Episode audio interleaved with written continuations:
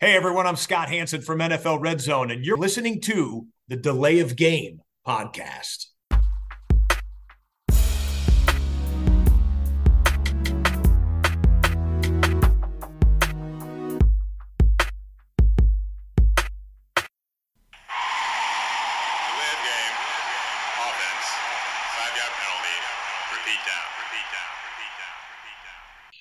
Hallo und herzlich willkommen. Hier meldet sich die Lay of Game, der Football Podcast mit Episode 279.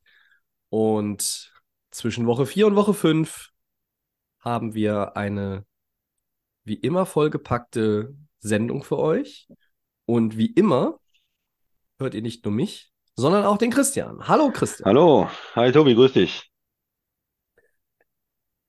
Wir haben äh, früher ja immer gesagt, äh, so Woche 4 ist fast so, ja, es ist dann so ein, so ein Viertel der Saison rum. Ähm, wenn man jetzt halt ja eigentlich 18 Regular Season Wochen hat, Wochen. äh, Wochen hat, dann ne, ähm, ist das halt was anderes. Aber ähm, ja, ich habe trotzdem jetzt schon wieder diesen, diesen klassischen, ich glaube, ich habe es immer nach Woche 4, dass ich denke, ach guck mal, da sind ja schon vier Wochen Football rum.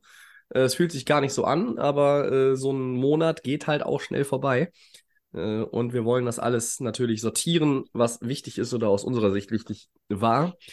Ähm, Und dazu brauchen wir aber, und ich brauche ganz dringend irgendwie, ich hatte auch äh, wieder einen langen Tag trotz des Feiertages und brauche ganz dringend ein Bier. Deshalb die Frage, Christian, was trinkst du?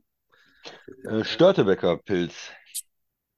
Okay, ich habe jetzt auch nichts Neues oder immer noch nichts Neues am Start, aber ähm, ein schönes Estrella Galicia. Ähm, das habe ich mir mal im Getränkemarkt geholt und das soll dann heute mein Podcast-Bier bleiben oder sein. Dahinter ist noch ein Radler in der Pipeline. Ähm, mehr Bier spricht auch für eine höhere Wahrscheinlichkeit, dass ihr, liebe Freunde, wieder einen schönen Rant äh, hören könnt heute.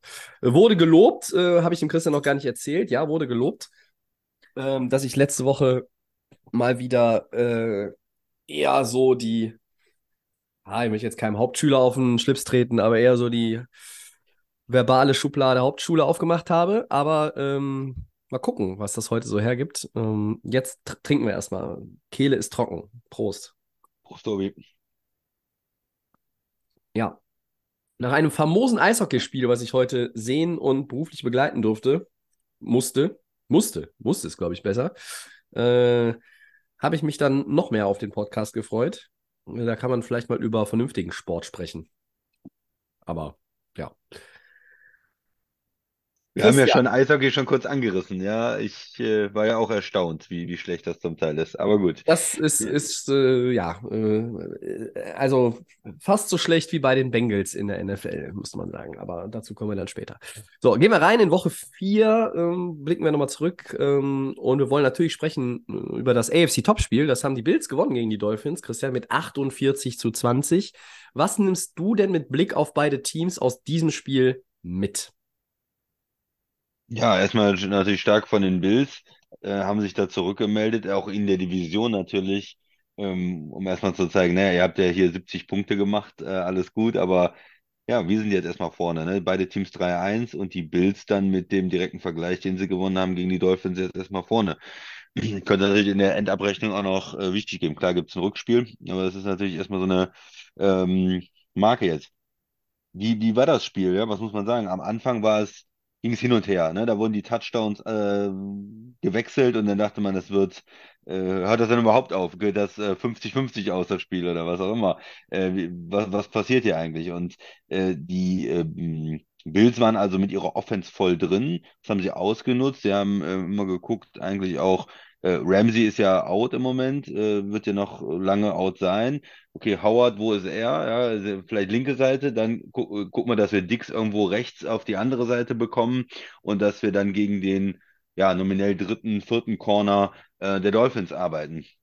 Das hat eigentlich äh, gut geklappt und als sie dann, äh, als die Dolphins dann auch mal gewechselt haben, dann haben sie wieder dann auf der anderen Seite mit Davis vielleicht ein bisschen mehr gearbeitet. Also sie haben Mismatch gesucht äh, und gefunden. Das heißt, für mich eine gute Arbeit vom, vom Coaching-Staff äh, zu schauen, wo sind die Schwächen in der, in der Dolphins Defense ähm, und die attackiert äh, in, in, der, in der Secondary auch und genug Zeit auch. Die O-Line gut gespielt, Pass Rush von den Dolphins habe ich nicht viel, viel gesehen.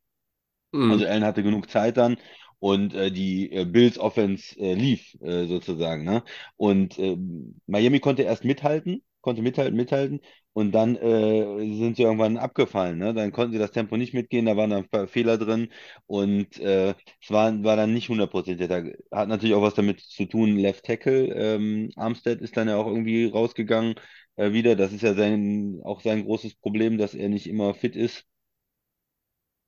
Richtig. Ja, und dann, dann kamen, dann kamen die Dolphins halt so ein bisschen ins Straucheln und konnten dieses, dieses Tempo nicht mitgehen und da sind die Dolphins äh, im, Prinzip dann weg, äh, die, die Bills dann im Prinzip weggezogen, ne? Wie hast du das Spiel gesehen? Das so, so erste, erste Gedanken, die ich mir da notiert hatte.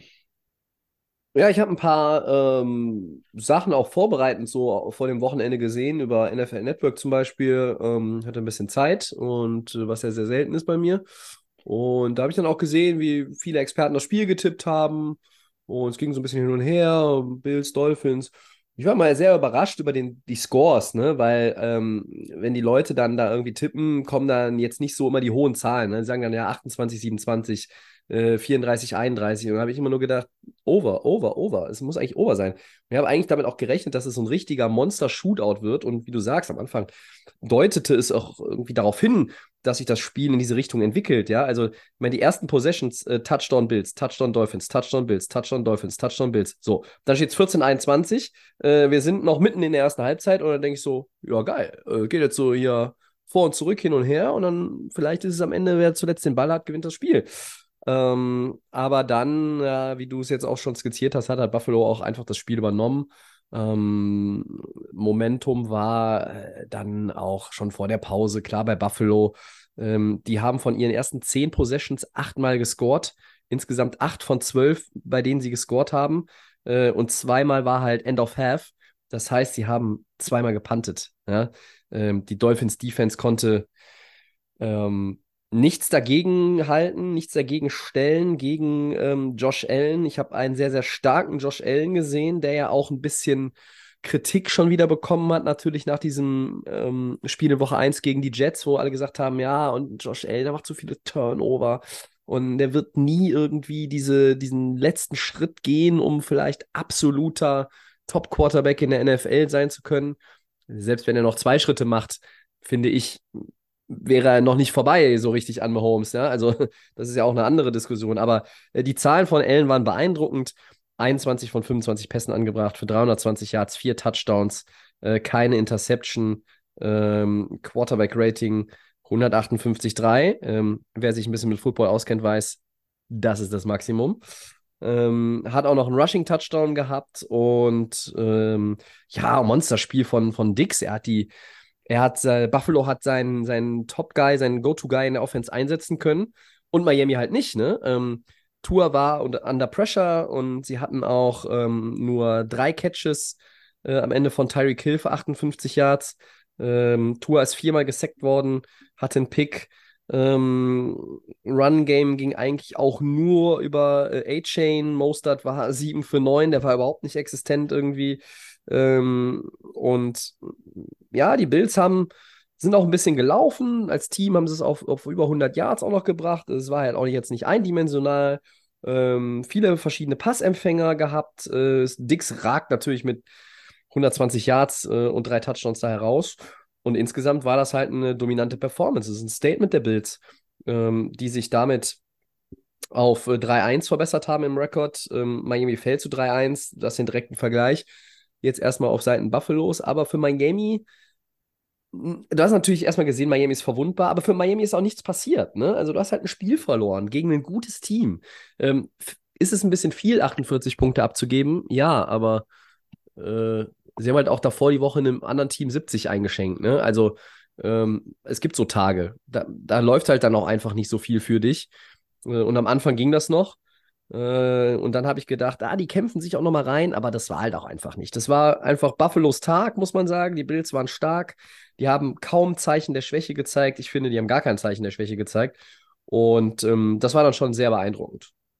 Und muss man jetzt auch sagen, ähm, wenn man diesen direkten Vergleich gewinnt, sind die Bills für mich aktuell das beste Team in der ähm, AFC. Sie sind besser, ich sehe sie momentan besser als die Chiefs.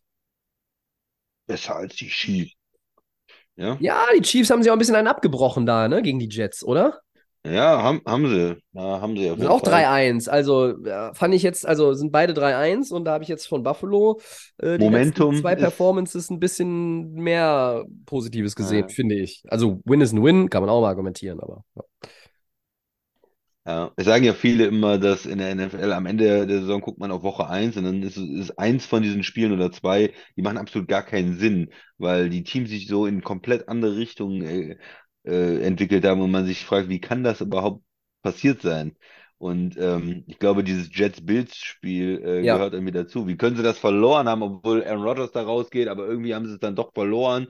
Äh, Ja, total dusselig. Und ähm, die Bills ähm, von den Teams, die in der, in der ersten Woche verloren haben, Kansas City und Bills und äh, Cincinnati, da haben wir alle gesagt, ja, sind wir nicht besorgt, aber bei den Bills, die haben, glaube ich, den Turnaround jetzt geschafft und spätestens mit diesem überzeugenden Sieg gegen ein anderes starkes Team, Miami, haben sie es, ja, die, dieses erste Saisonviertel, wie du sagst, knappes Viertel ist es ja jetzt mit dem 17., aber äh, haben das äh, positiv äh, abgeschlossen und sind jetzt auf dem Weg.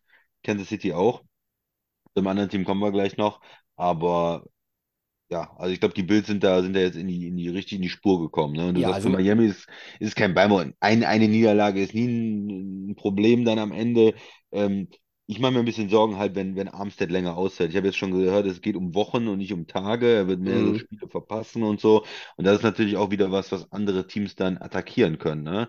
Ähm, wenn aber der du hast jetzt das ausfällt, richtig. du musst ein bisschen umschieben und Ja. dann äh, wird deine Line schwächer und dann kannst du vielleicht attackieren und dann sind halt diese zweieinhalb Sekunden. Ich meine, die, die Miami Receiver, die kommen ja immer richtig mit Speed über Motion und brauchen nicht lange, um, um we- weit zu Ja. kommen.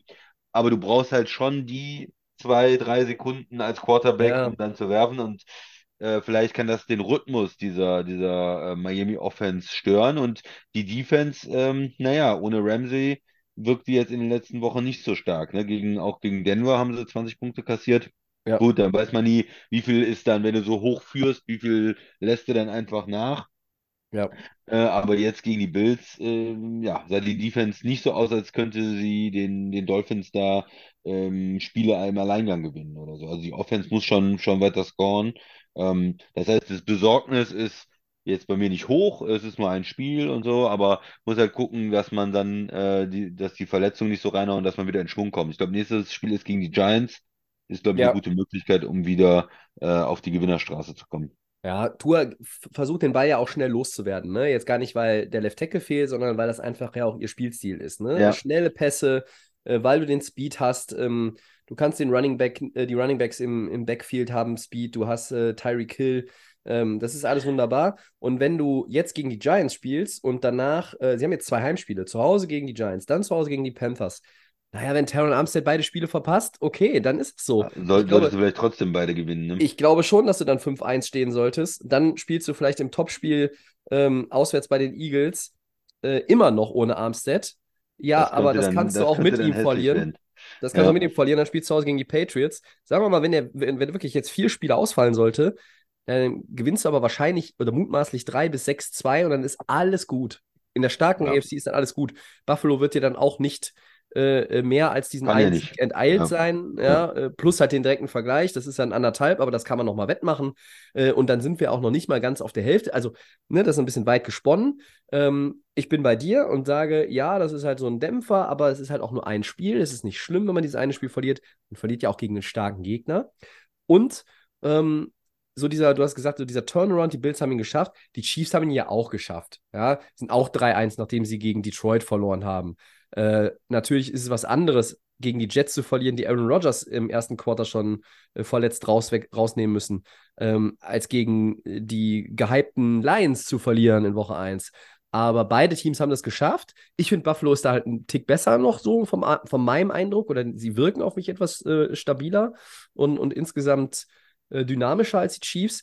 Aber letztlich, egal ob man jetzt über die beiden redet oder andere Teams, man kann auch über die 4-0-Teams reden in der NFC und sagen, ja, die haben auch noch Luft nach oben. Das ist auch alles schön gut, gar kein Problem. Warum? Weil du musst nicht deinen besten Football im September oder Anfang Oktober spielen.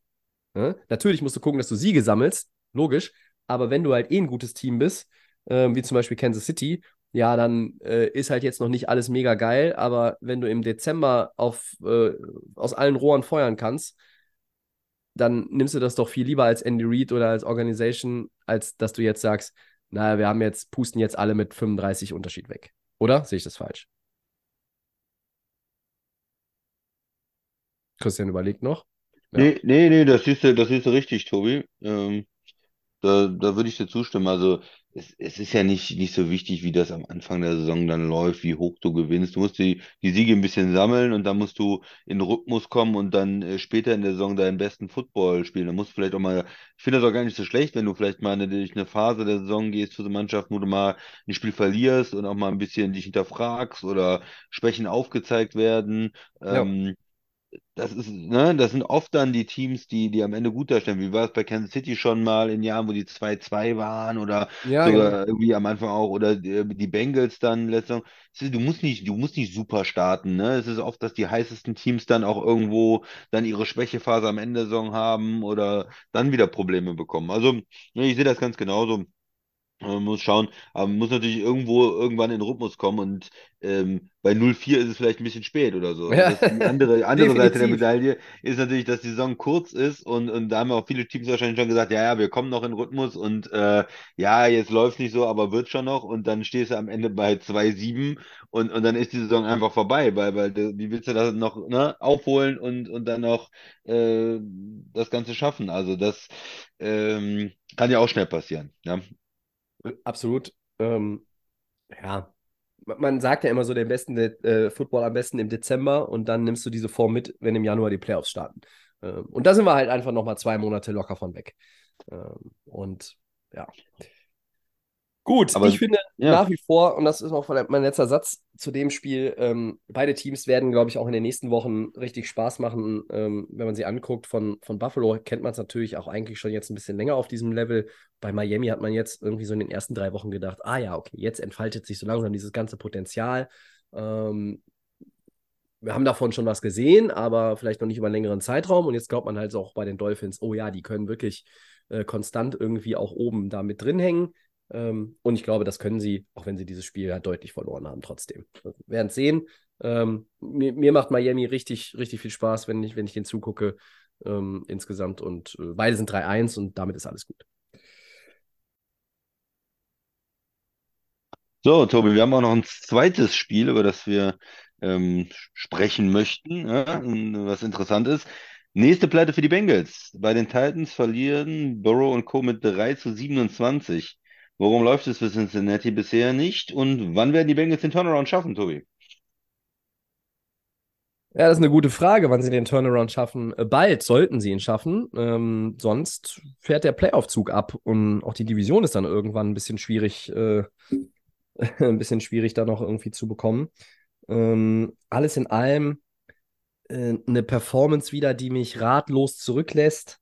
Ähm, wenn man sich das mal auch anguckt, sie starten mit einem Field Goal, aber danach äh, haben sie die Drives mit 7 Plays 16 Yards, Punt, 4 Plays 19 Yards, Punt, 3 Plays minus 1 Yard, Punt, 5 Plays 22 Yards, Punt, End of Half. So, zweite Hälfte. 6 Plays 30 Yards, Fumble. 3 Plays 6 Yards, Punt. 12 Plays, 55 Yards, Turnover und Downs. Da war das Spiel aber eh schon gelaufen. Stand schon 27-3 für die Titans. Ähm, das sind, was war es, 211 Yards total. Das ist doch, also das kann das passt ja irgendwie nicht so zu dem, was sie sonst irgendwie auf die, auf die Kette bringen. Neun Drives äh, und davon war ein Scoring Drive und der war halt nur ein Field Goal. Also das ist, das ist 25 Minuten den Ball. Ähm, ist auch nicht so wirklich typisch. Äh, 139 Passing Yards von Joe Burrow. Äh, und ich glaube, dass die Bengals einige Problemchen haben, aber das große Problem ist halt einfach Joe Burrow und sein, seine Fitness. Ne? Ähm, er hatte diese Verletzung in der Vorbereitung, hat alles dafür getan, in Woche 1 zu spielen, hat gespielt. Ähm, sie haben nur gegen die Rams gewonnen. Ich frage mich, wie das überhaupt sein konnte, wenn man sieht, wie Cincinnati spielt. Ja, die Rams waren schlecht gegen, gegen Cincinnati, aber ähm, eigentlich wäre es jetzt auch kein großes Ding, wenn man sich die Performances anguckt, wenn die Bengals 0-4 wären. Und ich glaube, dann müsste man sie schon wirklich unter den Bus werfen. Ja, jetzt ist man vielleicht noch nicht bereit. 1-3, äh, aber man sieht das Potenzial, was in diesem Kader steckt und man weiß, was sie in den letzten Jahren auch ähm, an konstant gutem Football gespielt haben, was sie uns da gezeigt haben. Ähm, aber Burrow 20 von 30, 165 Yards, äh, ja, kein Ja, Touchdown. An den Stats siehst du ja schon, wo es, dran liegt. 20 von 30 ist ja nicht, ist ja nicht Es, verkehrt, ne? Zwei Drittel der Pässe, aber die 165 Yards passen nicht. Also das heißt, du musst mit ja, den 20 Attempts halt auch irgendwie mehr, mehr hinbekommen dann, ne? Also mit den, mit den 20 Completions, äh, sorry. Also mit den ja, 20 angebrachten und mit den 30 Attempts musst du mehr ja. hinbekommen, äh, dann als die 165 Yards, ne? Und 8,3 im Schnitt, das ist ein bisschen dünn, ne? Ja, du hast vor allen Dingen, du, Chase, so die, mir fehlen die explosiven Plays dann. Äh, Ja, Chase 7 für 73, naja, äh, so, ne? Was, was ist da? Boyd 4 für 26, ne? Es ist, es ist nicht so, dass, dass man das Gefühl hat, die Passing Offense läuft, sind die tiefen Sachen auch ähm, möglich, die Big Plays möglich. Ähm, ja, hat er nicht genug Zeit, ist er nicht fit genug, äh, traut er sich die Sachen nicht zu. Ich weiß es nicht. Irgendwo läuft die Offense äh, von den Bengals überhaupt nicht und die Titans haben einfach so ein typisches Titans-Game auch gespielt, um mal auf die andere Seite vielleicht noch dazu zu ja, gehen, ne? Ähm, solide, ja, wieder ein, Henry, der über 100 Yards läuft, äh, der auch einen Tr- Trickspielzug drin hat, wo er dann, weil das Running Game läuft, dann kurz vor der Goal-Line auch diesen Jump-Pass machen kann. Ich weiß nicht, ob du es im ja, Kopf hast oder gesehen hast, ne? Und, und Tannehill macht keine, keine großen Fehler und dann ähm, erspielen sich so langsam Während die, die Bengals die ganze Zeit punten, machen sie dann einen Touchdown, da einen Touchdown, einen Field Goal und zur Halbzeit ähm, sind sie dann schon dick vorne, ne? Und ja, von daher mussten sie da in der zweiten Halbzeit gar nicht mehr viel machen und äh, haben, haben das Spiel dann mit einem Field Goal, glaube ich, noch in der zweiten Halbzeit, äh, war das Einzige, was sie da noch draufgesetzt haben. Aber da kam ja nichts von Cincinnati, ne? Und dann, dann bist du da auch nicht groß gefordert. Ja? Also mit dem, mit dem Touchdown dann von, von Henry war das Ganze da schon mehr oder weniger durch, mit diesem Trickspielzug dann, kurz vor der Genau. Pause. Da, da war auch schön, dass die Bengals, glaube ich, noch einen Timeout vorher nehmen, weil sie sehen, Derrick Henry steht da Oh, oh, oh, mm, und nimmt mm. den Snap und danach äh, kriegen sie es trotzdem irgendwie nicht verteidigt. Ne? Irgendwie so alle, die O-Line schiebt so nach rechts, alle denken, ah, okay, der läuft jetzt selber irgendwie mit einem, einem Wildcat-Play und dann kommt da dieser Pass. Äh, das muss man aber auch irgendwie wissen, dass halt er dann eher aus der äh, Formation heraus auch einer der Running Backs ist, die auch mal den Ball werfen können. Ähm, aber gut, egal. Ähm, das eine Play hat jetzt nicht das, das Spiel verloren. Ähm, ich habe aber an Jamar Chase nochmal gedacht, der gesagt hat, ich hätte lieber einen Quarterback, der sich richtig auskuriert und dann in Woche 5 Mm, Vollgas geben kann, anstatt dass der mm. irgendwie dann so limitiert ist und das irgendwie auch nicht gut ist, ist halt auch gefährlich, sagt er. Und hat ja auch mit allem irgendwie recht und grundsätzlich und recht behalten. Ähm, Burrow ist nicht fit und das sieht alles wirklich scheiße aus. Die Explosivität ist nicht da. Man, er wirkt auch nicht so auf, auf einen, wenn man da genau hinguckt, dass er sich wohlfühlt, ähm, dass er irgendwie in seiner Komfortzone ist. Es ist so ein bisschen gequält alles. Ähm, dann scheint mir aber auch das mit das, das Play-Calling auch so ein bisschen angepasst auf die physische Limitierung gerade einfach. Und das ist dann am, im Endeffekt, kommt dann da äh, halt einfach nur Grütze bei raus. Ne? Ich, ich, ich weiß nicht so recht, ähm, was man machen soll. Und wenn man jetzt Burrow rausgelassen hätte, ähm, drei, vier Spiele zum Saisonstart, ich weiß nicht, wäre man vielleicht nicht auch dann trotzdem 1-3? Also, äh, du bist dadurch nicht besser vom Rekord. Ich glaube nicht, dass sie 0-4 gegangen wären, wenn sie mit Backup gespielt hätten. Also vielleicht hätten sie, gegen die Rams hätten sie wahrscheinlich trotzdem gewonnen. Aber ähm, sie sind 1-3. Ähm, sie werden ohne Burrow, der sich vielleicht besser hätte schonen können, äh, auch wahrscheinlich 1-3, behaupte ich jetzt einfach mal. Und damit ist es irgendwie, hat das eigentlich unterm Strich nichts gebracht, dass er gespielt hat. So, also so kann man das, glaube ich, also wenn man das so sehen möchte. Man muss es nicht so sehen. Ähm, und die Frage ist, wann kommt der Turnaround? Ich, ich weiß es nicht. Also, ähm, ich habe mich auch gefragt, wenn man da irgendwie einen limitierten, physisch limitierten Quarterback gerade hat, der einfach nicht bei 100% ist, warum setzt man nicht mehr auf den Lauf? Ähm, 18 Run-Plays für 72 Yards. Ja, aber dann, dann lauf doch ein bisschen mehr. Äh, Mixon ist doch kein schlechter Running Back. Dann setz den doch mal mehr ein. Also irgendwie, ähm, ja. Und jetzt wächst der Druck. Der Druck ist wirklich enorm. Ähm, du spielst jetzt bei den Cardinals. Die sind auch 1-3, die sind kein gutes Footballteam, aber die sind, die sind ähm, feisty, würde ich jetzt mal sagen. Die sind, die sind bissig, die sind fies, unangenehm, äh, die, die, die, spielen mit, mit Herz irgendwie, ja. Ähm, und das, also wenn du das nicht gewinnst, dann, dann weiß ich nicht, wo es hingehen soll. Danach spielst du gegen Seattle, äh, die 49ers und die Bills. Äh, und dann kommen noch dazwischen die Texans und dann aber halt auch schon die Ravens. Also es wird, es wird langsam eng für die Bengals. Ja, das, das Cardinals-Spiel musst du jetzt eigentlich gewinnen. Ich, ich hab, Aber das hilft dir nichts, wenn du nicht dann auch irgendwie welche von den Teams mit einem Reko äh, Rekord über 500 schlägst. Also, ja, aber das ist also das Mindeste. Wenn du jetzt das Cardinals-Spiel verlierst und nach fünf Spielen 1-4 bist und dann noch diese, diese schweren Gegner demnächst hast, mhm. Ja, dann, dann muss ich auch irgendwann sagen, dann glaube ich nicht an Cincinnati diese Saison, dann ähm, ist es vielleicht eine verlorene Saison. Ne? Wir haben manchmal so Situationen, dass ein Team, wo eigentlich alles ähm, gut aussieht. Und gerade bei Cincinnati, nach diesen schlechten Starts die letzten zwei Jahre, hat man ja immer das Gefühl, wenn die richtig ins Rollen kommen, dann kommen die zurück. Ja. Bei, bei 1-4 und einer Niederlage gegen die Cardinals, äh, in einer starken Division, in einer starken AFC, würde ich sie vielleicht schon irgendwo ein Stück weit abschreiben. ich schreibe sie auch ab, wenn sie das Spiel verlieren. Und wenn sie es gewinnen, sind sie 2-3. Dann müssen sie auch danach zu Hause Seattle schlagen. Äh, Ja. Weil ich sehe, wenn jetzt nicht auch eine dramatische Verbesserung in, in Sachen äh, Formkurve der Offense irgendwie kommt, allen voran natürlich mit Burrow, äh, haben sie gegen die 49ers und Bills eigentlich auch für mich nicht den Hauch einer Chance. Aber Sieht im Moment nicht danach aus. Ne? Gut, da reden wir über Ende Oktober, Anfang November. Bis dahin ist noch ein bisschen. Ähm, sie haben ja noch die Bye Week äh, zwischen dem Seattle-Spiel und dem 49ers-Spiel. Ähm, das kann vielleicht auch noch mal helfen. Ähm, aber sie müssen, sie müssen mit 3-3 in die Bye Week gehen. Sonst glaube ich nicht, dass wir Cincinnati für die Postseason einplanen können. Zweiter Sieg für die Texans, Christian. Über die wollen wir auch mal reden, über Houston. Wie gut war denn der Auftritt beim 30 zu 6 gegen die Steelers? Und ist CJ Stroud der für dich bisher am besten spielende Rookie-Quarterback? Deine Gedanken. Ja, ich fange mit der zweiten Frage an. Äh, Ich sage, ja, er ist der ähm, am besten spielende Rookie-Quarterback bis jetzt. Äh, Bryce Young ähm, von, von Carolina ist nicht so gut, äh, hat bis jetzt nicht so viel gezeigt, hat ja immer wieder verloren, 0-4. Äh, sicherlich nicht ähm, das beste Team insgesamt. Also man muss das nicht unbedingt nur an dem 0-4 festmachen, aber er hat auch noch nicht so viel gezeigt einfach. Wieder 13 Punkte jetzt gemacht gegen, gegen die Vikings mit seiner Offense.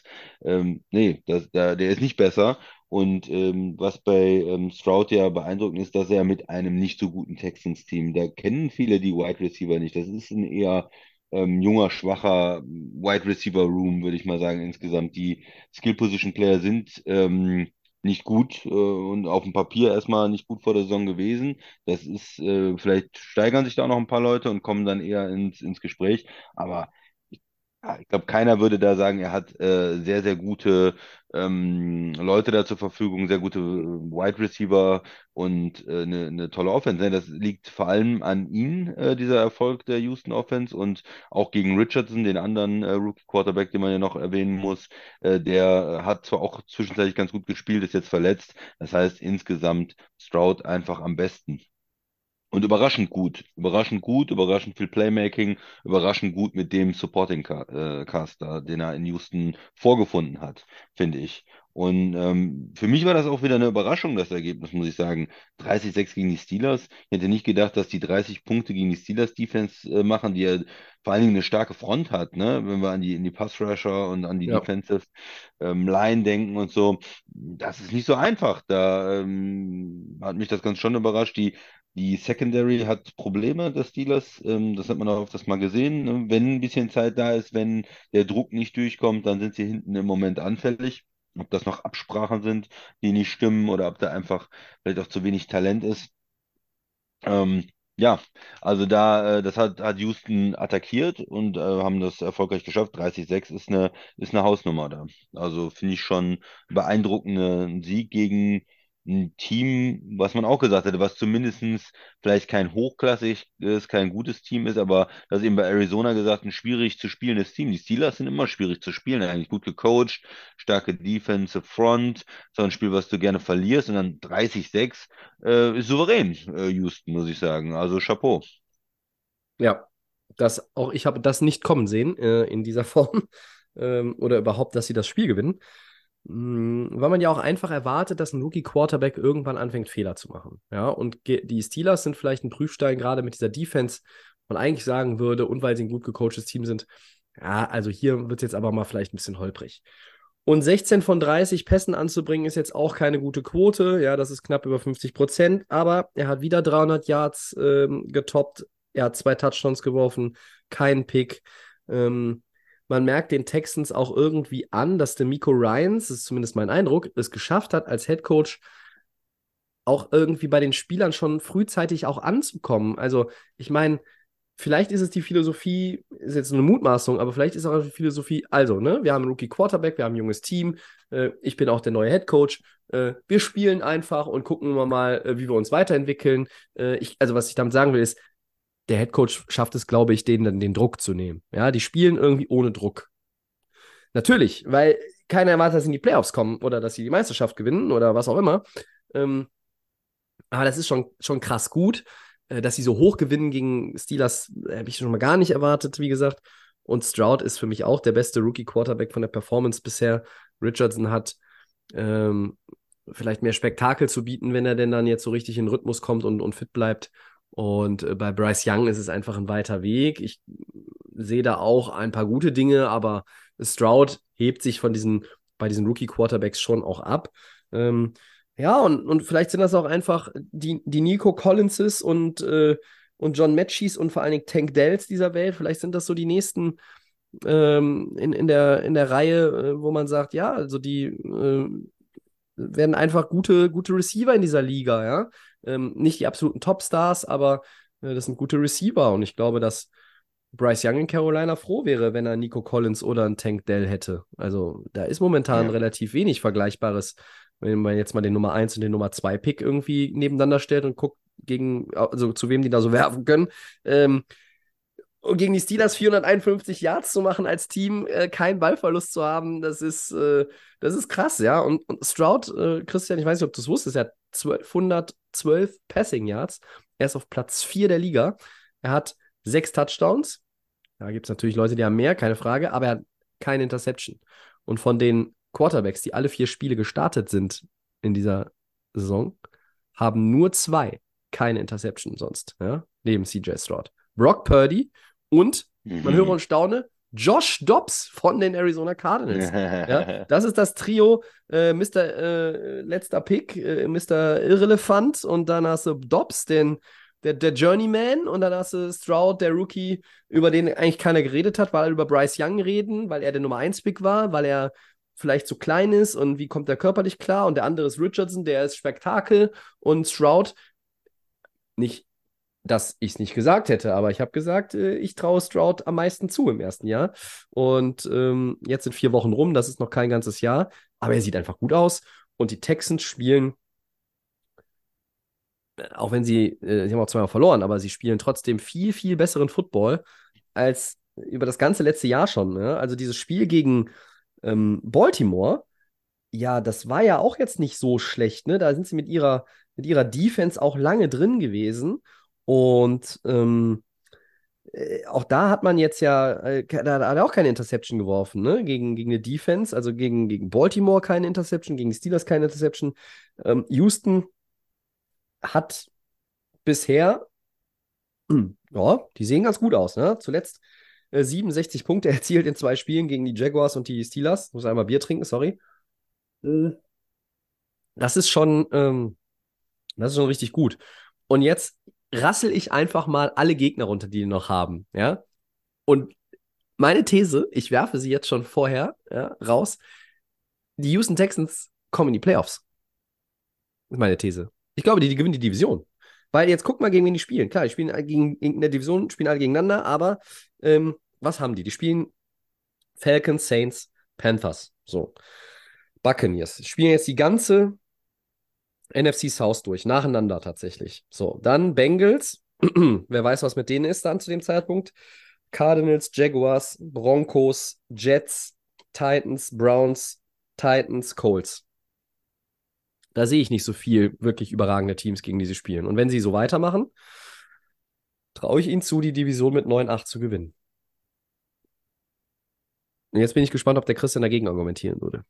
Ja, Ah, es gibt immer ein Team, ne, was man nicht kommen sieht. Und gerade mit einem neuen Headcoach und einem neuen Quarterback. Ja, die sind das Team, das ne, man nicht die, kommen die, sieht. können, die, die, können das, die können das Team sein in der AFC, weil die South auch eine Division ist, wo noch keiner so richtig überzeugt hat. Ne? Indy, hm, ähm, Jacksonville, die ja eigentlich die Favoriten sind. Ja, und, und an Tennessee Ja. glauben wir beide ja sowieso nicht, oder? Ja, Tennessee, genau. Jetzt, die haben zwar jetzt wieder beeindruckend gegen ähm, Cincinnati äh, gewonnen, wie gerade beschrieben, aber davor die Woche sahen die ja gegen Cleveland äh, grottenschlecht aus. Also in der Division hat sich jetzt noch keiner so richtig äh, rausgearbeitet und ja, warum nicht Houston dieses Jahr, ne? Könnt, könnte sein. Ich will das nicht total ähm, Ist ja, ein weiter Weg. runterreden, aber ich glaube dann doch, dass, ich glaube, sie sind vielleicht mit drin. Also in dieser Division sind sie lange mit drin Ja. äh, und, und kommen vielleicht am Ende knapp nicht rein, wäre jetzt meine, meine wahrscheinlichere These. Ja, die, die ist nicht so sexy, aber das ist so, dass sie vielleicht dann irgendwie mit 8, 9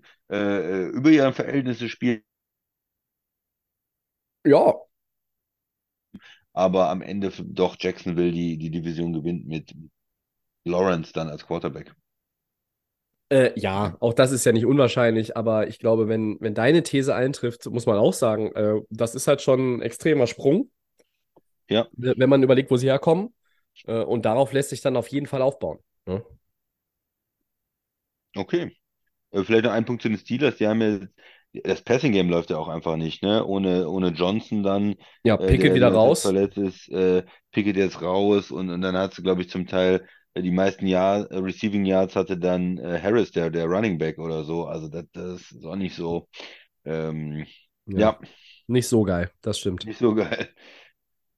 Okay, Dann gehen wir jetzt mal- Segment 3. Gehen wir ein weiter, genau, äh, und schauen auf die Odds nach langer Zeit mal wieder. Äh, und das ist natürlich auch viel ähm, Schütteln in der Glaskugel und gucken, ähm, was das am Ende gibt. Aber äh, das m- macht ja auch ein bisschen den Reiz aus, wie ich finde. Und wir starten mal, Christian, mit Rams Wide Receiver Puka Nakua, der alle Re Rookie-Rekorde bricht aktuell. Wie wahrscheinlich ist es aus deiner Sicht, dass der Fünftrunden-Pick Offensive Rookie of the Year wird, wenn er denn so weitermachen würde? Ja, wenn er denn so weitermachen würde. Ähm, man muss sich da natürlich immer angucken, was ist noch so, ähm, was ist noch so los. Und ein guter äh, Rookie Quarterback, der sein Team in die Playoffs führt, Tobi, was du gerade, CJ Stroud, ja. ja, was du gerade erzählt hast, das ist natürlich eine, eine Story, die äh, immer verfängt auch, ne?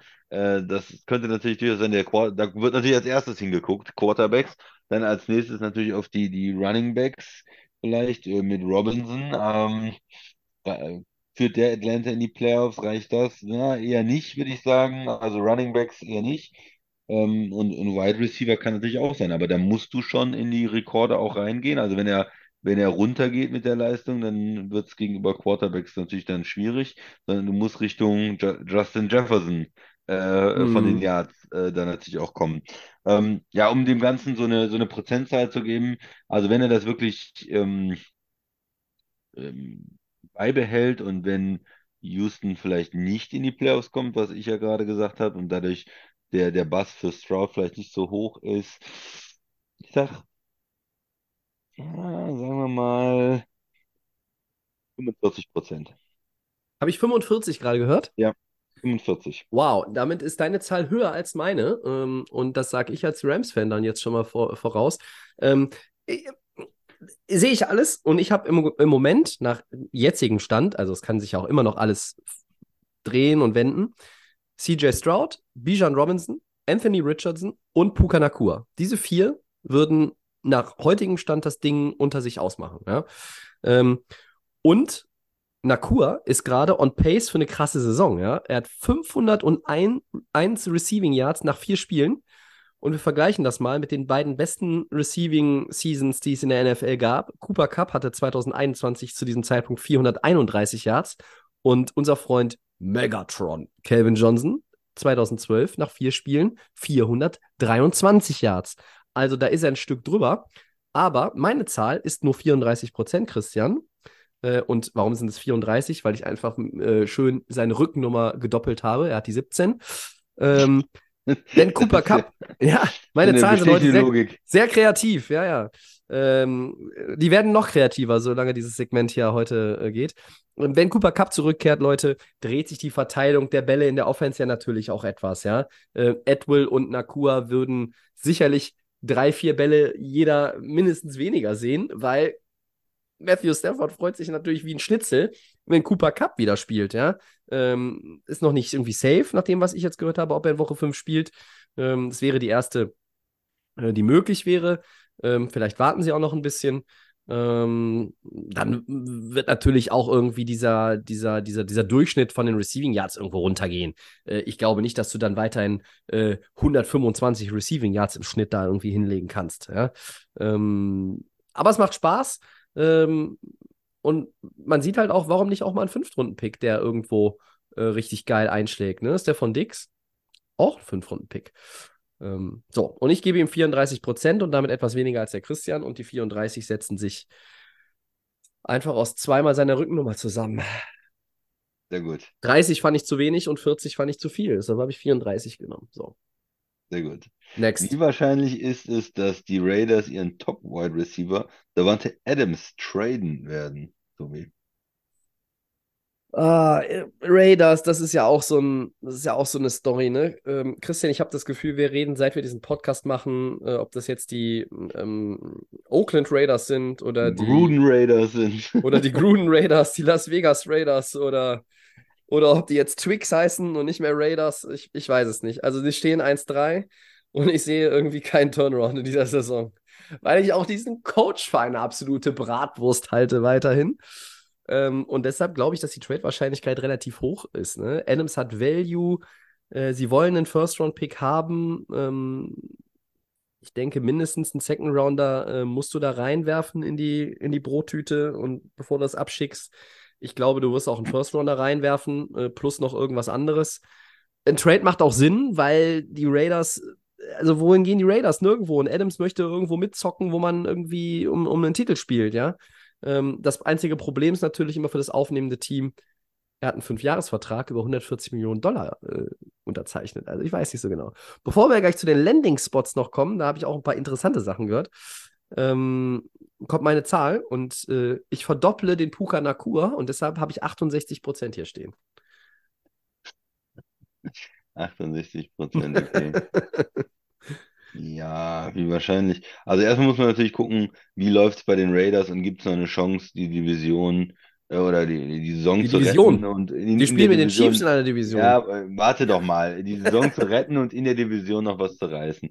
Ähm, 1-3. Äh, Der einzige Sieg ist dieses äh, knappe Ding am Anfang gegen Denver.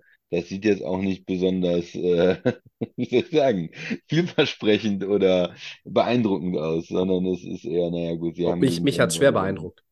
Schwer beeindruckt gegen Denver, gegen die Chargers äh, jetzt verloren, ähm, gegen die Steelers verloren. Das sind ja auch alles Teams, die bis jetzt aber nicht alles mm, abgerissen haben oder so. Ja, sie haben jetzt nicht Ja. gegen die Bills gespielt und so. Das heißt, ja, also dass sie, die Raiders sind eines der schlechteren Teams, spielen jetzt gegen die Packers übrigens, ähm, Woche 5.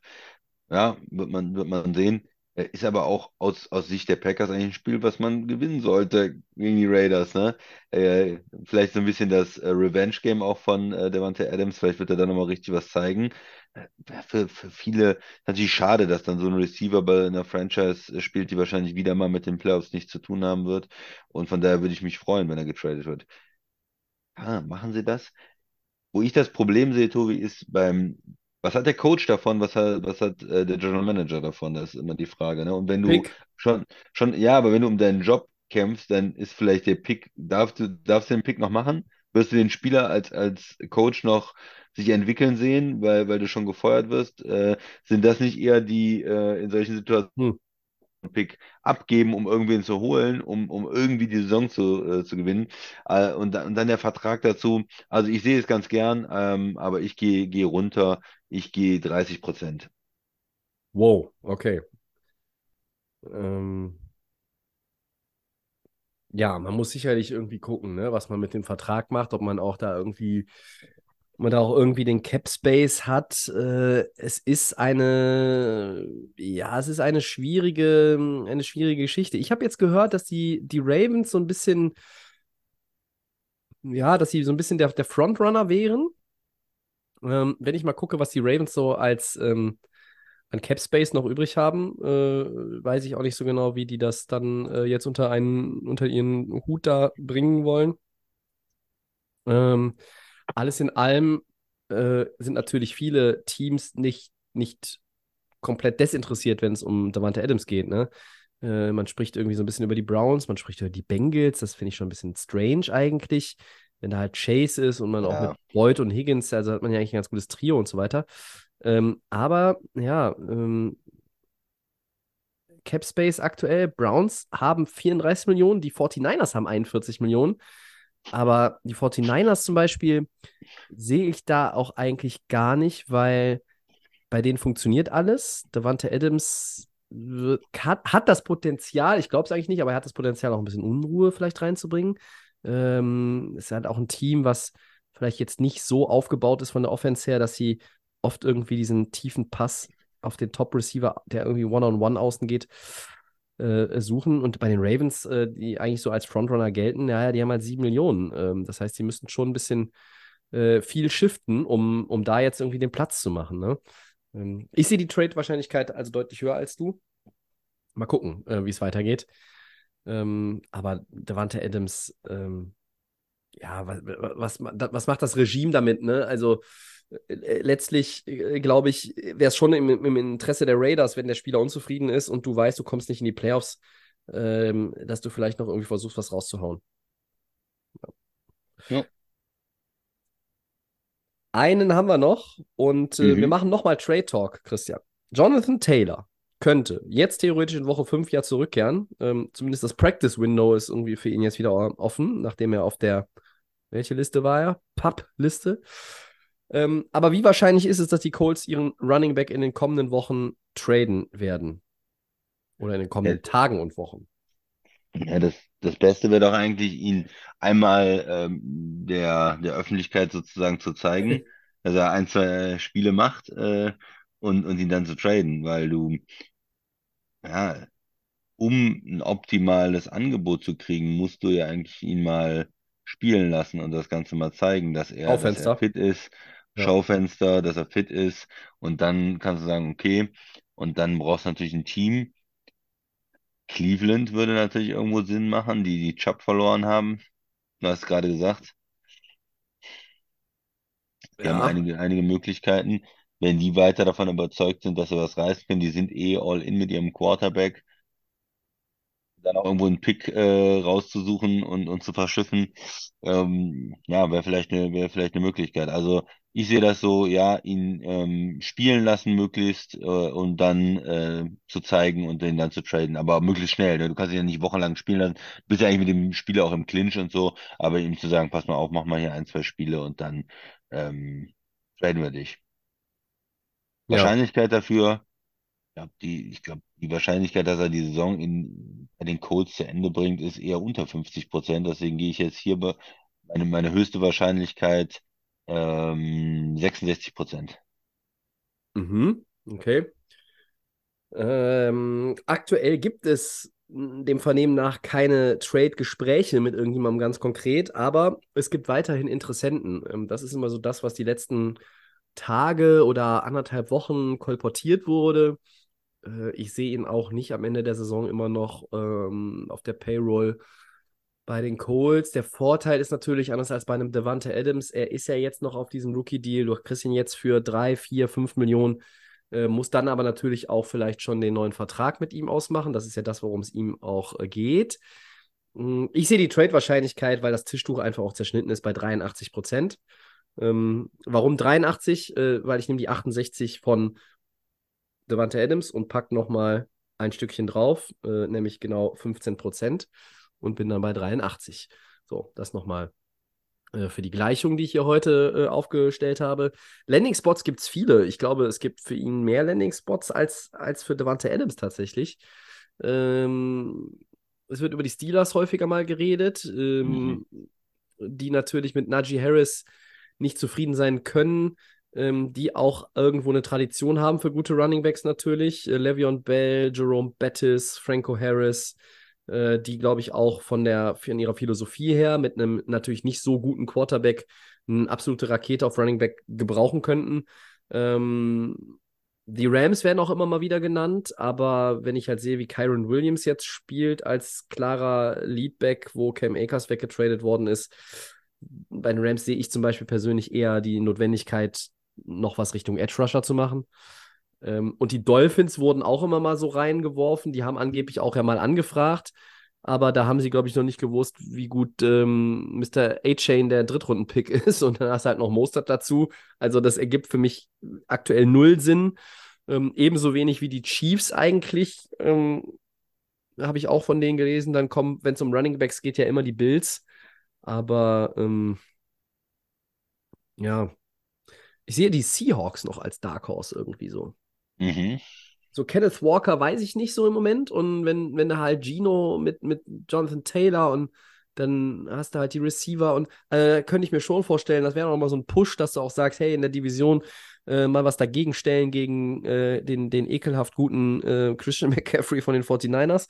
Ähm, aber das sind natürlich, es ist halt auch nicht so leicht. Ich meine, hier ist das Geld leichter als bei Adams, aber ähm, die Kompensation in Form von Picks, das ist dann natürlich auch ein, der, der, der hohe Preis, den ähm, Indy aufrufen wird. Und ich glaube, wenn man die, das bisherige Resümee von Taylor nimmt, der was hat, 3800 Rushing Yards in 36 Touchdowns in drei Jahren, ähm, wenn du das halt durch die drei Jahre teilst, auch wenn das letzte Jahr nicht so gut war, ist das schon ganz nice. Dann ist es vielleicht auch nicht so ganz unfair, wenn die ähm, Colts einen First Runner haben wollen.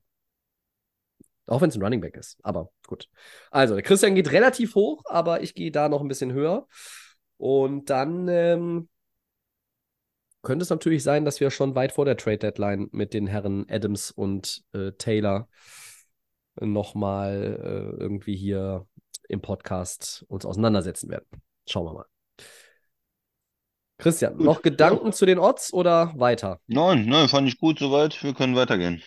Wir gehen weiter und sind bei Segment 4, Woche 5 in 15 Minuten.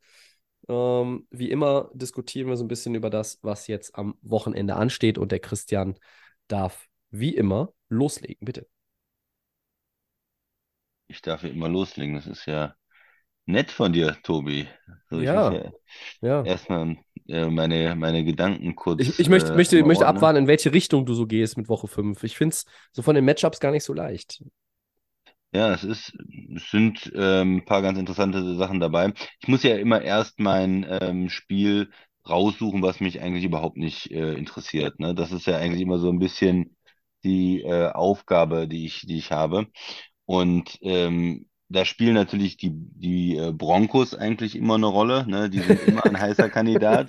Und die Bears sind eigentlich auch immer ein heißer Kandidat. Die haben letzte Woche gegeneinander gespielt, da war es, äh, war es klar. ähm, ja, wen man, wen man nimmt, äh, dass dieses Spiel halt gewinnt. Ja, diese, diese Woche finde ich, ist es nicht ganz so ähm, eindeutig. Äh, also die, ja, die äh, Broncos äh, könnten es auch wieder werden. Ähm, das weiß ich nicht, aber ich habe mir Chicago gegen die Commanders äh, rausgesucht als Spiel, wo ich sage, da mache ich lieber aus. Also das ist äh, das Donnerstags Nachtsspiel äh, bei uns äh, oder freitags morgens bei uns, ne, 2.15 Uhr.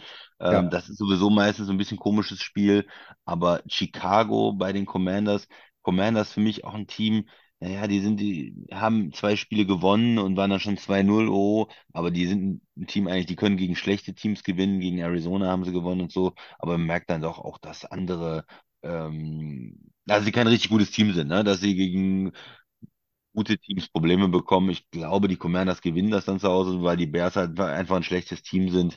Aber muss ich mir da viel von angucken? Lerne ich da viel, wenn die Commanders da zu Hause gewinnen? Äh, würde ich viel lernen, wenn die Bears tatsächlich mal ihr erstes Spiel gewinnen bei den Commanders? Nee, äh, bei, bei dem Donnerstagsspiel würde ich auch nicht viel lernen. Also ist für mich ein Spiel, gucke ich das Ergebnis kurz an, aber werde ich mir, glaube ich, äh, außer die Highlights, vielleicht auch die Highlights, wenn eine schöne Sache von Fields dabei war, die Highlights, aber mehr, mehr auch nicht angucken. Tobi, was, was hältst du Bears Commanders als ähm, Spiel, was man nicht unbedingt sehen muss? Ja, das gebe ich dir auch recht, aber wa- was mich immer so fasziniert, dass halt diese Thursday Night Games, wenn dieser, der, der Schedule für die Donnerstagsspiele festgelegt wird, dass man denkt, ja, okay, klar, es sind nicht immer vielleicht die, die geilsten Spiele, aber irgendwie haben ja alle Spiele das Potenzial, zu irgendwas zu werden. Aber dann kommen wir jetzt zum Beispiel in Woche 5 zu diesem Spiel.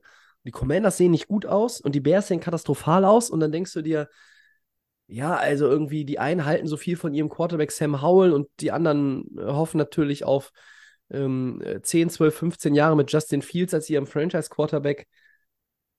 Aber nach den bisherigen vier Spielen der Saison glaubst du ja nicht, dass dieses Spiel irgendwie geil wird. Und das, dieses Schema hast du ständig bei diesen Donnerstagsspielen, äh, über Jahre. Ähm, da denkt man, wenn der Schedule dafür rauskommt, wie gesagt, ja, also das kann gut werden, aber die Entwicklung bis zu dem Punkt, an dem das Spiel stattfindet, ist dann wieder so, kratzt dich am Kopf und denkst, oh mein Gott, äh, also selbst wenn ich jetzt irgendwie Bock hätte, um die Uhrzeit aufzustehen, ich lasse es. Ne? Äh, und deshalb ähm, kann ich das als äh, dein, dein Spiel für die Tonne irgendwo auch, auch sehen, aber ähm, das, das zweite, was ich halt noch hatte, waren halt wieder die Broncos, die zu Hause gegen die Jets äh, spielen. Ja. Und, und, da denkt man sich, naja, die Offenses von beiden. Ich glaube nicht, dass Denver gegen die Jets viel punkten kann, gegen die Jets Defense. Umgekehrt mhm. glaube ich aber auch nicht, dass die Jets Offense äh, oder haben die schon für einen anderen Quarterback getradet? also habe ich da auch wenig Hoffnung. Das, das Blöde ist, dass er jetzt auch noch mal halbwegs gut gespielt hat. Ja? ja, er hat jetzt sein bestes Spiel vielleicht gemacht gegen Kansas City. Aber ja, bei allem, was wir vorher gesehen haben, äh, in den Wochen und Jahren vorher, glaube ich da natürlich noch nicht dran, dass das irgendwie Substanz hat. Naja, aber gut, vielleicht will sich jemand Jets gegen Broncos angucken. Es ist ein Spätspiel, da ist nicht so, sind nicht so viele Alternativen und ja. genau, vielleicht hofft man noch, dass Wilson doch irgendwie gut ist oder äh, dass, äh, ja, ich weiß es nicht, was man hofft. Aber Wel welcher Wilson soll in dem Spiel Ja, sein? ja. ich habe es extra so formuliert. Wir haben drei. ja, okay. Ähm, also der nein. beste Wilson ist wahrscheinlich wieder Garrett Wilson, aber okay. Äh, ähm, glaube, ja, das, das, Spiel brauchen wir auch nicht so viel äh, reden. Ich denke, beide Teams werden die Broncos nach diesen 70 Punkten da letztens, äh, also vor zwei Wochen, ähm, die, die Jets mit haben jetzt besser gespielt, haben trotzdem verloren gegen Kansas City, bleiben auch bei einem, ähm, bei einem Sieg. Ja, Broncos haben jetzt äh, 31, 28 gegen die Bears gewonnen. Naja, herzlichen Glückwunsch. Aber beide Teams, beide Teams äh, haben wir kaum überzeugt dieses Jahr auch. Ja, ähm, die Spiele haben trotzdem natürlich irgendwo, ich, die beiden Spiele sind nicht geil, aber die Spiele haben natürlich schon irgendwo auch eine, eine Geschichte, weil was hängt da dran? Und ich finde bei diesem Thursday Night Game, wenn Washington das gewinnt, ist Chicago 05. Und dann muss doch irgendwas in Chicago passieren. Dann musst du doch ausmisten im Kader. Dann muss doch irgendwie Ryan Poles auch den, den, den Eberfluss absägen als Head Coach. Also irgendwas muss doch daran hängen. Ähm, Claypool haben sie ja schon abgesägt, ne? Ja, und, genau. Und, und, und das sind halt, die, das sind halt so dann die, die Storylines dahinter, wo ich denke, also das ist dann wenigstens ja noch irgendwo das Spiel nicht, aber was ist sozusagen das Nachbeben des Spiels? Äh, aber gut, das ändert nichts daran, dass das Spiel schlecht ist, vermutlich schlecht. Ähm, ja. Und bei den Broncos gegen die Jets wäre es natürlich schon geil gewesen. Hackett-Sache, äh, ne? Ja, genau, die Hackett-Sache, Sean Payton. Äh, dann hätte ich aber auch gerne halt Aaron Rodgers natürlich in dem Spiel gesehen. Ähm, und nicht den merkwürdigen Zach Wilson, dem auch das hat jetzt wieder nichts mit dem Spiel zu tun, aber da muss ich auch noch mal ähm, ein Lob Richtung Zach Wilson tatsächlich aussprechen. Er kriegt wahnsinnig viel auf die Mütze aktuell ähm, mit Fragen, mit Kritik, mit, mit allem Möglichen. Und er managt das wirklich sehr, sehr gut. Das muss man ihm auch mal, das muss man ihm mal zugutehalten, finde ich. Ähm, das hat, wie gesagt, nichts mit dem Spiel zu tun, aber ähm, das wollte ich an der Stelle mal anbringen. Das schwirrte mir jetzt schon tagelang durch den Kopf. Ähm, er wird auch in den USA sehr dafür gelobt aktuell, dass er, dass er das halt alles, er lässt es über sich ergehen, er akzeptiert das, er, er geht damit professionell um. Klar, kann man sagen, muss er auch, aber ähm, nicht alle können das, glaube ich, und er macht das. Und das äh, wollte ich hier nochmal anbringen. Aber ähm, Christian, ich glaube, wenn wir von den beiden Spielen jetzt mal abkehren, ja, ähm, das, Game, Spiele mal nennen. das Game of the Week ist 49ers gegen Cowboys. Ähm, das ist das Sunday Night Game, oder? Sun Sunday Night, absolut. Jetzt, wir haben auch heute generell viel über die AFC geredet. Mhm. NFC kommt ein bisschen, ein bisschen kurz im Moment, aber ja, äh, die, die 49ers, äh, eins der beiden ungeschlagenen Teams, äh, 4-0. Welches ist das andere ungeschlagene Team, Tobi? Fly, Eagles, fly. Die Eagles, genau. Die haben sich aber einen abgewürgt gegen die Commanders, ne? Ja, aber ungeschlagen. Und äh, die 49ers äh, zu, äh, ungeschlagen spielen zu Hause. Die Cowboys, ähm, ja, die, die ja sehr, sehr stark aussahen in den ersten zwei Wochen, dann diese Niederlage gegen Arizona und jetzt äh, die Fragezeichen wieder da bei den Cowboys, ne? Ja, 3-1 auf Playoff-Kurs und so weiter, aber wie gut sind sie wirklich? Wie viel ist Schein? Wie sehen sie gegen ein starkes Team aus? Bei den 49ers ähm, wäre natürlich für Dallas schön, äh, da ein Zeichen zu setzen, 4-1 äh, zu gehen, den ähm, 49ers ihre erste Niederlage zuzufügen und dann, äh, ja, würde das sie auch nochmal so zementieren als ähm, äh, NFC-Contender, wenn man das äh, Spiel verliert, zweite Niederlage sich draufpackt, 4-2 ist, 49ers äh, dagegen ähm, was ist das? 3-2 da Äh, bist. 3-2, nur genau 3-2 ist, sorry, genau. Mhm. Und die, die 49ers dann 5-0, ähm, dann ist da natürlich schon Abstand von zwei Spielen und das, ja, heißt auch noch nichts äh, für die Saison, aber es, es sieht dann schon mal nicht so, so schön aus für die Cowboys und es ist ähm, sicher kein Zeichen, was man da setzt. Ähm, vielleicht, ja, muss man, muss man so sehen. Also Cowboys, 49ers super interessant. Können die Cowboys und die 49ers sind für mich klarer Favorit. Sie spielen zu Hause, haben bis jetzt den besseren Football gespielt. Die Offense wirkt so ähm, wie eine, wie eine gut geölte Maschine dann immer, ne? Ja. Und ja, mal schauen, ob die Cowboys da irgendwie mithalten können ähm, nach ihren Auftritten. Das ist auf jeden Fall äh, Spiel der Woche. Man hätte auch sagen können, Jack, äh, die Jaguars gegen die Bills, ne? AFC Showdown, beides Playoffs-Team vom letzten Jahr, beides irgendwo Contender hinter ähm, Kansas City. Aber muss man aufpassen, das Spiel ist in, in London, ne? Ähm, und das ist natürlich jetzt irgendwie, dann macht es ein bisschen, also wenn man liest Jaguars at Bills, dann denkt man sich, okay, und, aber es ist halt ein London-Spiel und, und die Jaguars sind jetzt schon da. Die bleiben, waren ja letzte Woche jetzt da, äh, letztes Wochenende da und bleiben in London für das Spiel gegen die Bills, haben dann so eine Art Heimvorteil, obwohl es at Bills ist. Äh, Ja. ist wirr. Also so von dem ganzen, äh, was soll man davon halten? Die Bills kommen jetzt von dem krassen Sieg gegen ähm, Miami. Ist das so ein Letdown-Game? Die müssen nach London fliegen. Die Jaguars sind schon da. Eig- ja, also eigentlich die Bills absoluter Favorit, aber ich wäre wär da vorsichtig. Es ist irgendwie komisch äh, mit diesem London-Game und die, die Jaguars schon da. Ähm, weiß ich nicht. Vielleicht ist es äh, Josh Allen egal und der fünf Touchdowns und die Sache ist erledigt, aber es könnte auch ein Spiel, knappes Spiel werden, wo, wo Jacksonville drin ist. Ähm, ja, also ich würde nicht, ich würde nicht darauf wetten oder so. Das ist für mich ein Spiel, was ähm, allein aufgrund dieser Situation in, in verschiedene Richtungen gehen kann und da auch vielleicht einiges für die Jaguars spricht. Ja. Sonst noch natürlich in der, äh, in der North, äh, Ravens gegen Steelers, immer geil eigentlich. Äh, jetzt im Moment Steelers unter Druck, spielen zu Hause. Wir haben eben ein bisschen über ihre schwache Offense gesprochen. Die Ravens dagegen, äh, haben wir nicht drüber gesprochen heute. Ein starker Sieg gegen äh, Cleveland, gegen die Cleveland Defense vor allen Dingen, die bis jetzt ja äh, das Maß der Dinge war eigentlich in der Liga, sehr stark gespielt hat in den ersten Wochen. Und äh, Lamar Jackson hatte vier Touchdowns, zwei, zwei gelaufen, zwei geworfen, glaube ich, und hat ähm, die, die Defense ähm, ja, äh, gelöst, in ihre Schranken verwiesen, wie auch immer, auf jeden Fall gut gespielt Mhm. äh, gegen die starke Cleveland Defense, äh, obwohl er weiterhin ja auf viele andere Spieler verzichten muss, an Leute angeschlagen sind in der O-Line und ähm, es nicht so eine einfache Situation für die Ravens ist.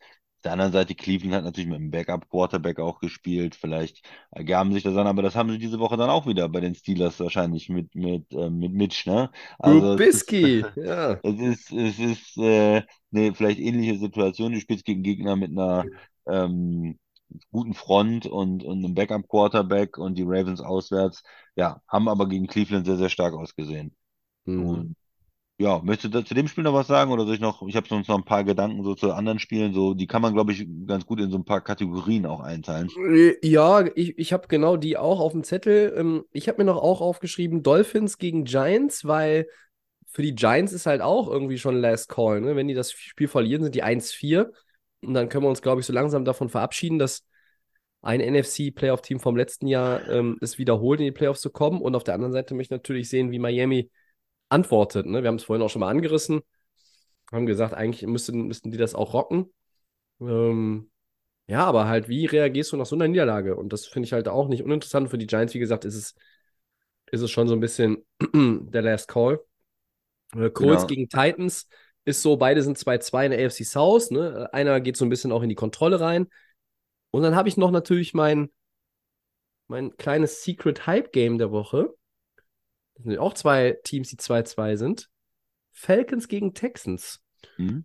Ähm, und das habe ich mir rausgesucht, weil äh, beide haben junge Quarterbacks. Desmond Ritter ist ja auch noch ähm, ja, äh, fast ein Rookie, äh, spielt auch noch wie ein Rookie teilweise. Aber sie haben halt auch dynamische Spieler. Über Houston, ähm, diesen Nico Collins zu sehen oder auch den Tank Dell macht halt irgendwie Bock. CJ Stroud haben wir schon angesprochen heute. Und bei den Falcons sind ja ganz viele Leute, wo man auch denkt, na, wann zünden die denn jetzt mal? Ne? Also die, sind, die haben äh, ihre Heimspiele gewonnen, auswärts haben sie zweimal ne? verloren. Äh, Pitts, Drake London, ähm, Robinson. ja, genau, ähm, Bijan Robinson. So, und da hat man eigentlich auch immer gedacht, ah, die äh, werden, ich glaube, ich habe es mal jetzt die Tage irgendwie oder also vor ein paar Wochen gesagt, äh, so, so End-One End -One Mixtape der NFL. Davon ist nichts zu sehen, ne? Und ähm, trotzdem wird aber der Sieger, wenn es denn einen gibt, ne? Who knows? Mhm.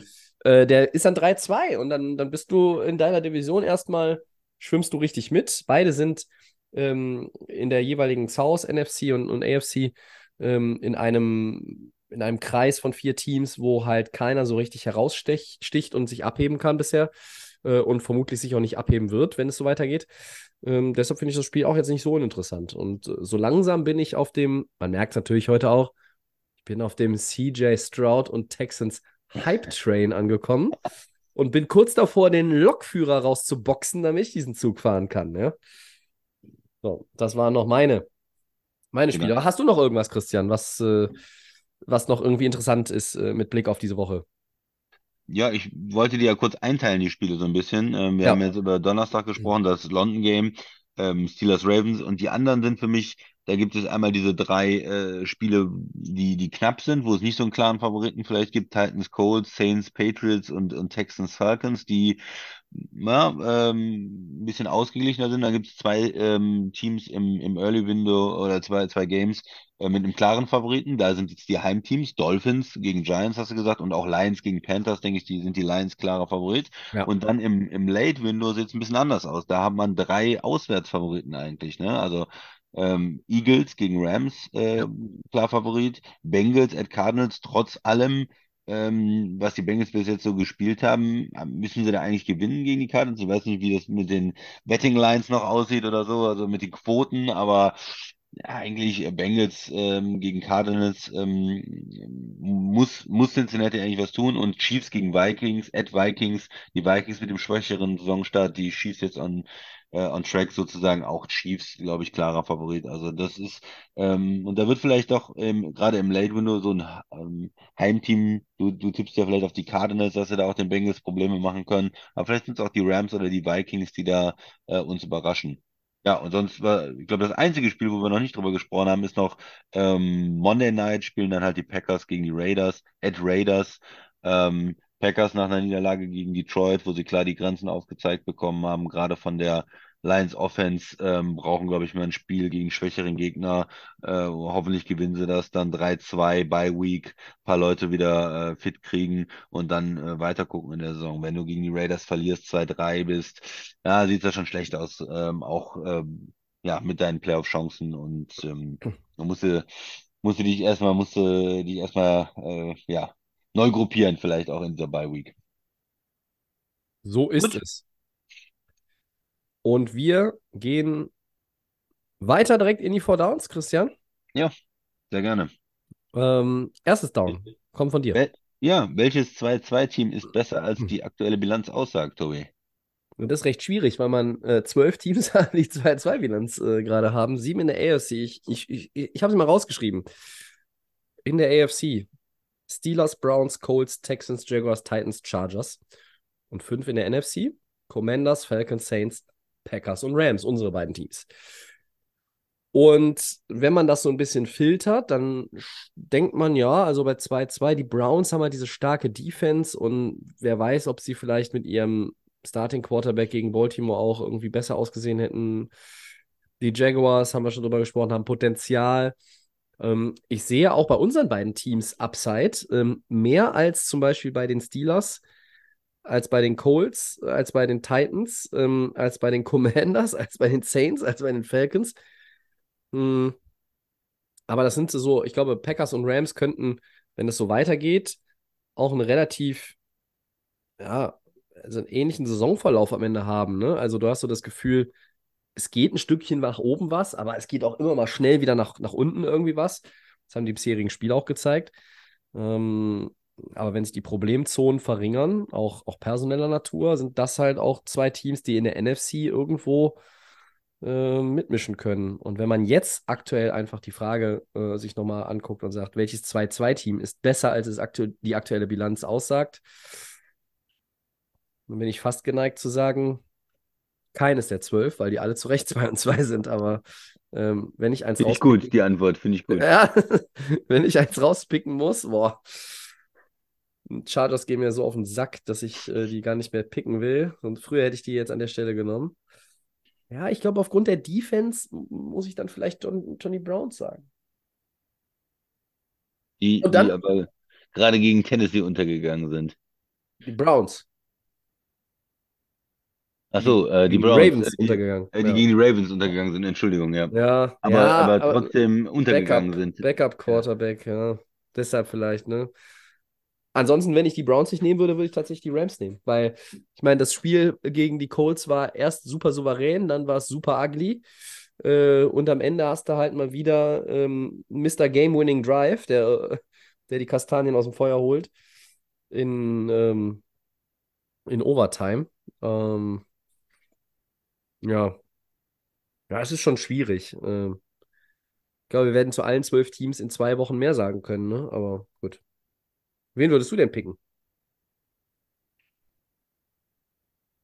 Ja, ich nehme mal die Saints, Hm. glaube ich, als 2-2-Team. Ja, die haben natürlich jetzt gegen die Buccaneers, ähm, die Buccaneers äh, verloren, was auch irgendwie bitter war und, und relativ deutlich. Davor drei Spiele, wo sie in allen drin waren, ähm, und auch gegen die Packers ja nur extrem knapp auswärts verloren haben. Ja, von daher, ich nehme mal die Saints. Aber ich finde die Antwort auch gut. Äh, kein Team, alle sind zu Recht 2-2. Das, das macht natürlich auch Sinn. Ja, also im, im Endeffekt ähm, Die Saints spielen halt ohne K jetzt, ne, muss man auch sagen. mit K gespielt, ne? Haben mit K gespielt. Der hat gespielt. Naja, der hat ja gespielt. So, dann nehme ich das zurück. Dann nehme ich alles zurück. Ja. Also es ist, es ist so leicht. Ist, Ich habe nicht viel von dem Spiel gesehen gegen Tampa, muss ich ja, sagen. das ist auch nicht schlimm, aber Äh, es ist, nur es ist viel nicht gut so, von den Saints es ist nicht so leicht, wenn man, ähm, wenn man tatsächlich, äh, Äh, wenn man tatsächlich auch bei diesen 2-2-Teams irgendwie guckt. Ne? Also vielleicht sind sie auch einfach alle zu Recht 2-2. Gehen wir lieber weiter, Christian, zum zweiten Down und äh, starten unsere Game Picks. Und da schicke ich nochmal ganz schnell voraus, dass du einen famosen 6 zu 2 Start hingelegt hast. Du bist quasi äh, die Delay of Game Krake, äh, was die, was die Picks anbelangt. Ne? Ja. War das nicht bei der WM, Fußball-WM damals, Ja. diese, dieser Krake, der da irgendwie, ja.